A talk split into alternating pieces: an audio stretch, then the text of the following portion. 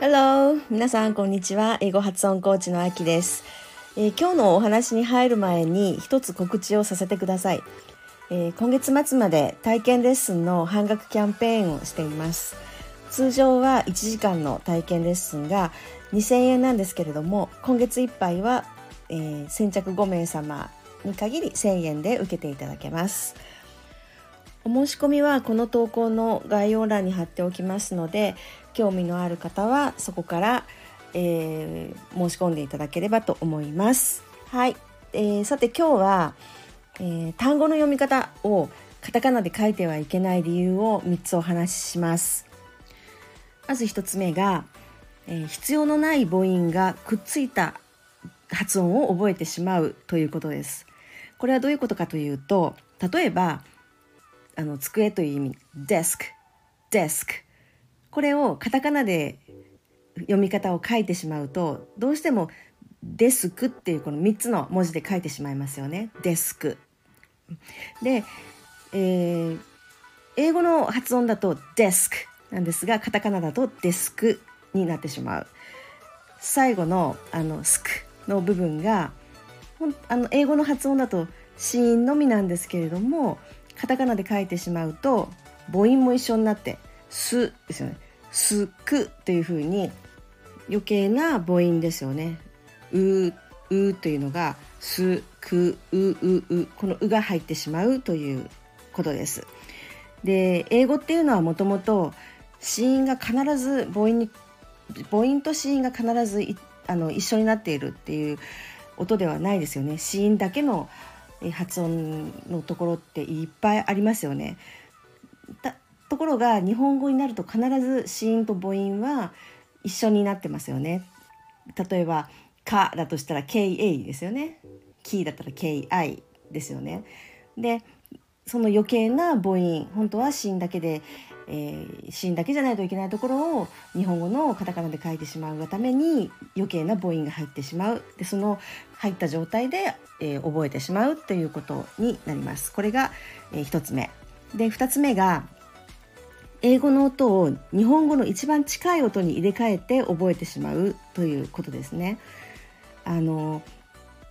英語の音は必ず日本語にあるとは限らないじゃないですか。その例えば V、V ですね。V の V っていう音。これ日本語にはないですよね。ないから、一番近近い音のバビブベボで書いてしまいますよね。例えば、えー、ban と van。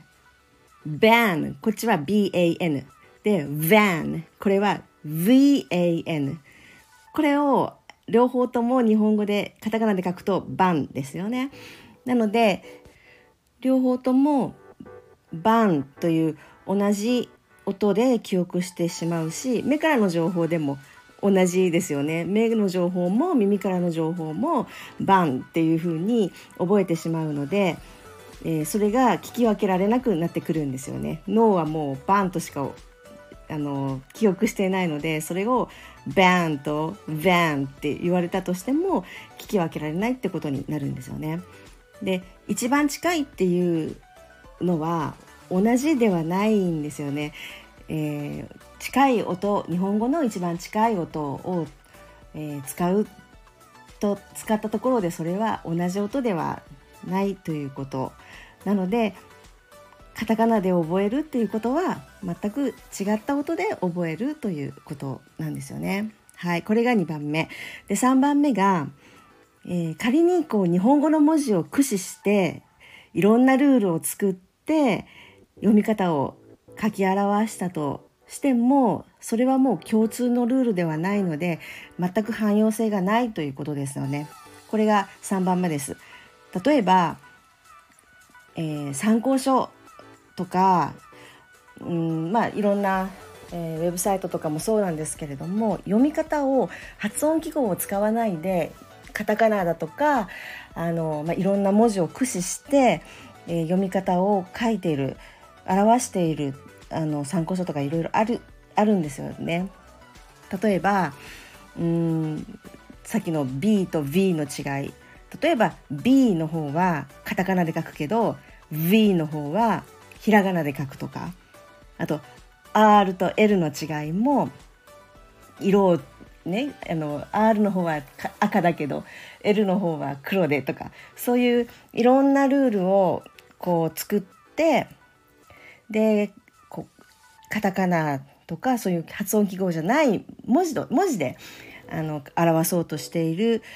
えー、参考書とかいろいろあるんですけれどもこれはもうその参考書とかそのウェブサイトとかそこでしか使えないものなので2冊目の参考書違う出版社から出てる2冊目の参考書を買った時にまたそのルールを覚え直さないといけないですよね。同じルールで決まったあの統一された標準のルールっていうのはないのでそれは何というかそのルールを覚えるなんか無駄な労力のような気がします。はい、これが3つ目ですね。私はやっぱり発音記号を使うのがいいんじゃないかなと思うんですよね。ただ慣れるまでに少し時間はかかると思います。ちょっと前にあのググってて見つけたんですけれども中学校1年生の英語の教科書って発音記号が書いてないらしいんですよね全部の出版社かどうかわからないけれどもうちは載せてませんっていう、えー、書いてある書いてる出版社のウェブサイトがありましたっていうのがアルファベットにまだ慣れてない中学校1年生に発音記号も一緒に載せてしまうともうどっちがどっちなのか分からなくなってしまうこんがらがってしまうかもしれないからというので発音記号は中学校2年生から載せていますって書いてあったんですね。でまあまあなるほどなとは思ったんですけれどもでもねある程度もうある程度っていうかもうアルファベットが頭に入っているのであれば発音記号を使っても別にもう、うんえー、こんがらがってしまうことっていうのもないのかなと思いますし見てると発音記号を見てるとなんとなくこう覚えられるような気がします。中には本当にその口の形を文字にしたようなものもありますしそんなたくさんあるものでもないので種類がこう無限にあるようなもんでもないので、うん、あの少しずつ慣れていくのがいいんじゃないかなと私は思います。まあ、もちろん英語にもいろんな方言があってで全てが同じ発音記号での表せるものではないんですけれども例えば南部の方言を学ぶっていう人であれば使えないかもしれないけれども標準的な発音を勉強するのであれば発音記号を使うのがいいんじゃないかなと思います。はい。では今日は以上です。最後までお聴きいただきましてありがとうございました。